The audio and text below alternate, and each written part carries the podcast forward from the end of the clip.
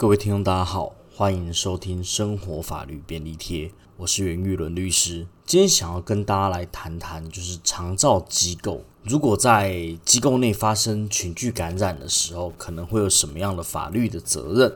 那为什么会讨想讨论这一个话题呢？因为上周的时候，我们看到全台各地陆陆续续有很多的长照机构都发生了这个群聚感染。那尤其在台北市士林的一家长造机构，它发生了严重的群聚感染的事件。经过卫生局的统计，在二十号的时候，总共四十七个人确诊，包含三十一个住民、十六个工作人员。那更令人遗憾的是，其中已经有三个人已经病逝了。整件事件这个过程跟事实是怎么样？市政府、卫生局还有机构方面，还有家属都有自己的说法。那目前还是处在一个扑朔迷离的一个状况。那目前针对事实的部分，确实也是不好厘清。对于家属来讲，其实比较令人难过的是，原本以为呢，爸爸妈妈或长辈待在长照机构里面，应该是属于一个相对很安全的一个状况。不过没想到发生这样的新冠肺炎的一个群聚感染，就家属的角度，一定是会希望厘清相关的责任。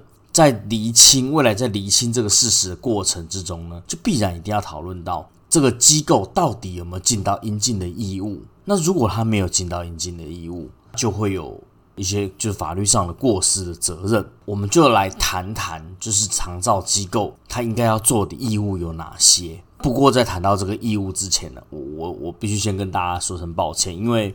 因疫情的关系，事务所这边也都开始进行分流上班。那所以呢，在 Podcast 的更新上面呢，确实是诶变得非常非常慢。哎，这个部分我们深刻检讨，也希望说未来每周都能够更新新的 Podcast 的单元。好，那我们再回到今天要谈的议题，就是长照机构应该要尽的法律义务有哪些？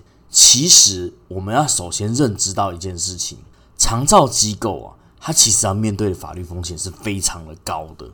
为什么呢？因为其实呢，长照机构它提供的服务相对多，它提供长者或病患在生活上的一些照顾，也必须管理他们的身体健康的状况。那所以，因为他负的法律责任是相对的高，在行政法上面，对于长照机构，它其实是一个高度管制的一个状态。当长照机构对长照中心内的居民的照护是有疏失的时候呢，造成住民的受伤或者死亡的时候，这刑事责任跟民事责任也都一定会随之而来。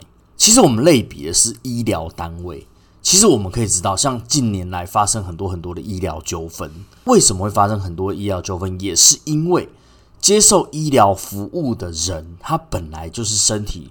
状况处于一个比较不好的状况，比较高风险的一个状况。我们类推来看，那长照机构不也是接受服务的对象是相对一个比较高风险的状态吗？那所以从这个方面来看，用医疗机构的一些过失责任，或大家也常常听过医疗纠纷来去类推长照机构的纠纷，我想也不难理解啦。这一次呢，在新冠肺炎的疫情之下，其实呢，长照机构本来就有义务要建制好防疫的相关措施。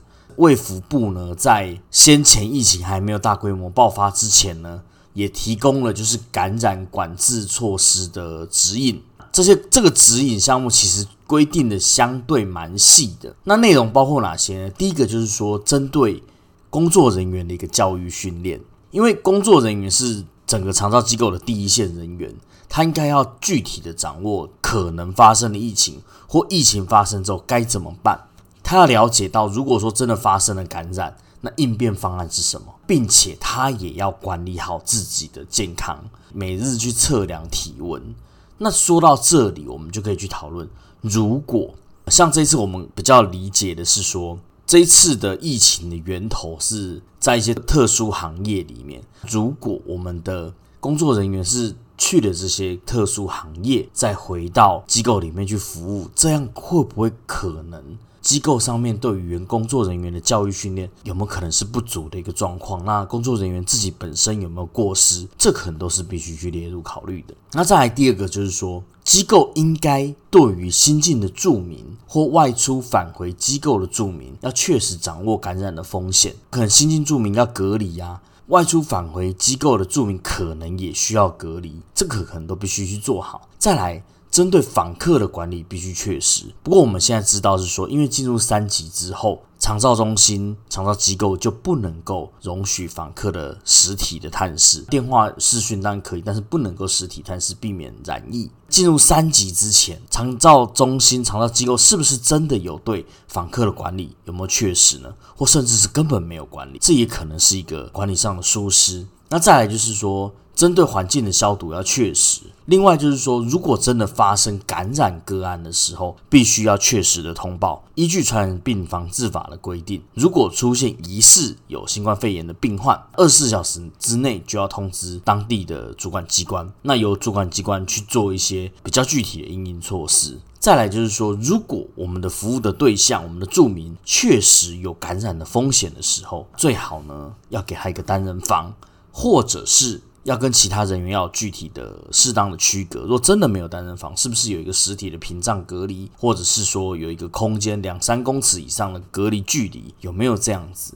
在卫福部定的这一个我们的这个管制措施指引之后呢，地方政府会依照这个内容一些具体的状况，然后依照这个内容来做一个检核。如果长照机构没有做到的话，或被查到有不符合的部分，必要的时候会依照传染病防治法第六十九条做裁处或给予罚还这样的一个处分。当然，这个部分是属于行政责任的部分，就是行政机关会给予罚还。但是如果说刚刚我们讲的那几项，因为长照机构如果真的是因为他的疏失而造成群聚感染的话，恐怕也不只有行政责任的问题。像比如说这一次有很多长者染疫，他可能会造成一些身体上不可复原的一个伤害，或者甚至就不幸离世。那形式上已经可能会产生过失伤害，还有过失致死的问题。这个部分就涉及说长照机构到底有什么样的疏失，是不是有应该注意？然后却没有注意的一个状况，还有这个疏失是不是真的跟染疫有因果关系？那都还必须很具体的去讨论。当然，就家属的立场，我相信如果真的发生这样的憾事，家属的立场恐怕都是会希望具体的就责。以过去的例子来看，在十八年前 SARS 事件的时候，当你有医院因为爆发群聚感染，那事后他的院长跟感染管制科的主任。都有过失致死的一个行者出现，因为他们没有在院内发生感染事件的时候就事先去制定怎么样去处理，然后介入整个管制跟追踪的手段的时候都没有做得很好，所以这是他们被具体救责的原因。这个例子在萨克斯的这个时候，医院所出现的民刑事责任呢，是我们这一次肠道中心可能会被救责的一个案例的参考。在结论上是来讲，十八年过去了，其实从 SARS 到现在的新冠肺炎的出现，其实我们有更多的知识去对抗疾病。当然，这一次的疫情，台湾确实也是在其他国家发生了严重的一个传染之后，我们才爆发传染。那事实上，我们有更多先前国家的一些经验可以学习，也有助于我们这次对疫情的一个管理。当然。疫情也还没有到尽头啦，我们也是不知道说这疫情到底会扩散到什么样的程度。但是呢，针对肠道机构的一些群聚的感染，我们还是有义务去防范。其实也也很感谢，就是说第一线的医护人员，那奋力的守护着病患，然后守护着我们这些长辈。虽然说这一次的适龄的肠道机构还不知道是什么样哪个环节出问题啦，至少我们目前了解的是也已经受到了一个控制。然后等到了这疫情慢慢的结束之后，我们可能渐渐的理清这些事实之后，我们再来用法律的角度来厘清这样一个案件它的责任的归属。到时候我们再来讨论说。这样的一个法律关系，然后长照机构到底应该尽的责任到底是哪些？然后哪些东西没有做好？我们再用法律角度来分析。好，那今天呢，我们的这个分享就到这边，因为目前分流上班呐，然后律师大部分时间也都在家里面，然后现在可能到了晚餐时间，然后我们要我要负责去煮饭给给家人吃，那就今天就暂时先说到这边，谢谢大家收听。